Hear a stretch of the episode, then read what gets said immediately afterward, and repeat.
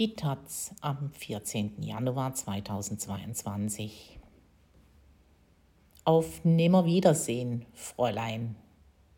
Vor 50 Jahren wurde die Anrede Fräulein per Erlass des Innenministeriums aus dem Sprachverbrauch verbannt und damit ein Grundstein für gendergerechte Sprache gelegt.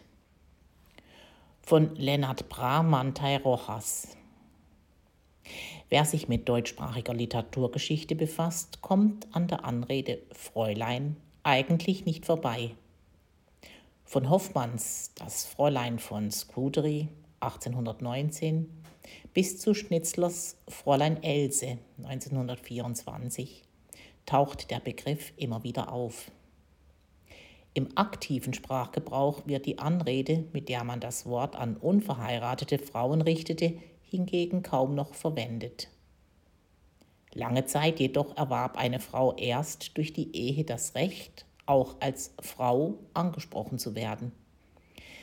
Die Anrede einer Frau war somit abhängig von ihrer Beziehung zu einer männlichen Person. Ein Mann war allerdings immer ein Mann, ehe hin oder her. An diesem Sonntag ist es auf den Tag genau 50 Jahre her, dass die Anrede Fräulein aus den Behörden der Bundesrepublik verschwunden ist.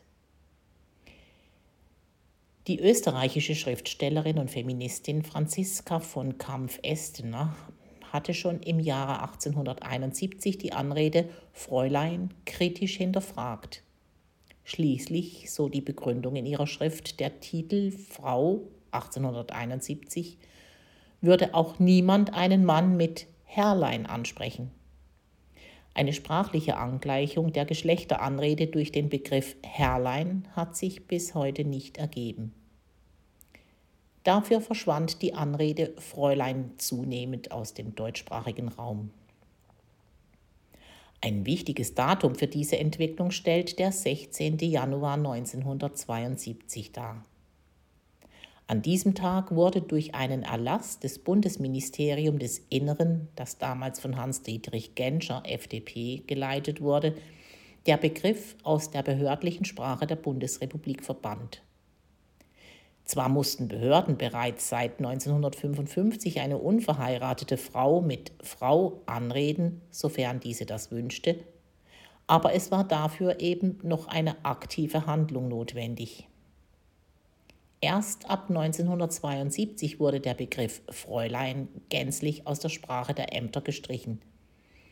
Die Formulierung, die durch die Verkleinerungsform Lein immer auch ein wenig so wirkte, als würde man sich gerade mit einem kleinen Mädchen unterhalten und nicht mit einer erwachsenen Person, wurde damals als nicht mehr zeitgemäß empfunden.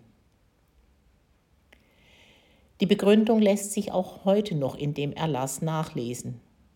Es ist an der Zeit, im behördlichen Sprachgebrauch die Gleichstellung von Mann und Frau und dem zeitgemäßen Selbstverständnis der Frau von ihrer Stellung in der Gesellschaft Rechnung zu tragen. Somit ist es nicht länger angebracht, bei der Anrede weiblicher Erwachsener im behördlichen Sprachgebrauch anders zu verfahren, als es bei männlichen Erwachsenen seit jeher üblich ist. Im behördlichen Sprachgebrauch ist daher für jede weibliche Erwachsene die Anrede Frau zu verwenden. Wenn von Gleichstellung im Sprachgebrauch und dem zeitgemäßen Selbstverständnis der Frau die Rede ist, drängen sich Überschneidungen mit aktuellen Debatten geradezu auf. In gewisser Weise war dieser Erlass von 1972 ein Schritt hin zu dem, was wir heute gendergerechte Sprache nennen. Von diesem Tag an war es für die Anrede in Behörden gleichgültig, ob eine Frau verheiratet war oder nicht. Dabei hat man doch derzeit in manchen Diskussionen den Eindruck, als wäre Sprache in Ämtern noch niemals seit Gründung der Bundesrepublik verändert worden. All jene, die beispielsweise in Gender-Diskussionen mit dem Argument, das hat es noch nie gegeben, jegliche Veränderung der Sprachform als ungeheuerliche Erscheinung bezeichnen, werden zugeben müssen, dass nicht erst mit dem Gender-Sternchen unsere Ausdrucksweise einem Wandel unterliegen. Man denke in diesem Falle also einfach an das Wort Fräulein, das eines Tages aus den Behörden verschwand. Anfang Dezember stellte der Kollege Denis Annan in der Taz die Frage, inwieweit die Ampelkoalition eine Neuauflage der sozialliberalen Koalition SPD-FDP aus dem Jahre 1969 werden wird. Dies wird sich auch am Umgang der Regierung mit einer sprachlichen Gleichberechtigung zeigen.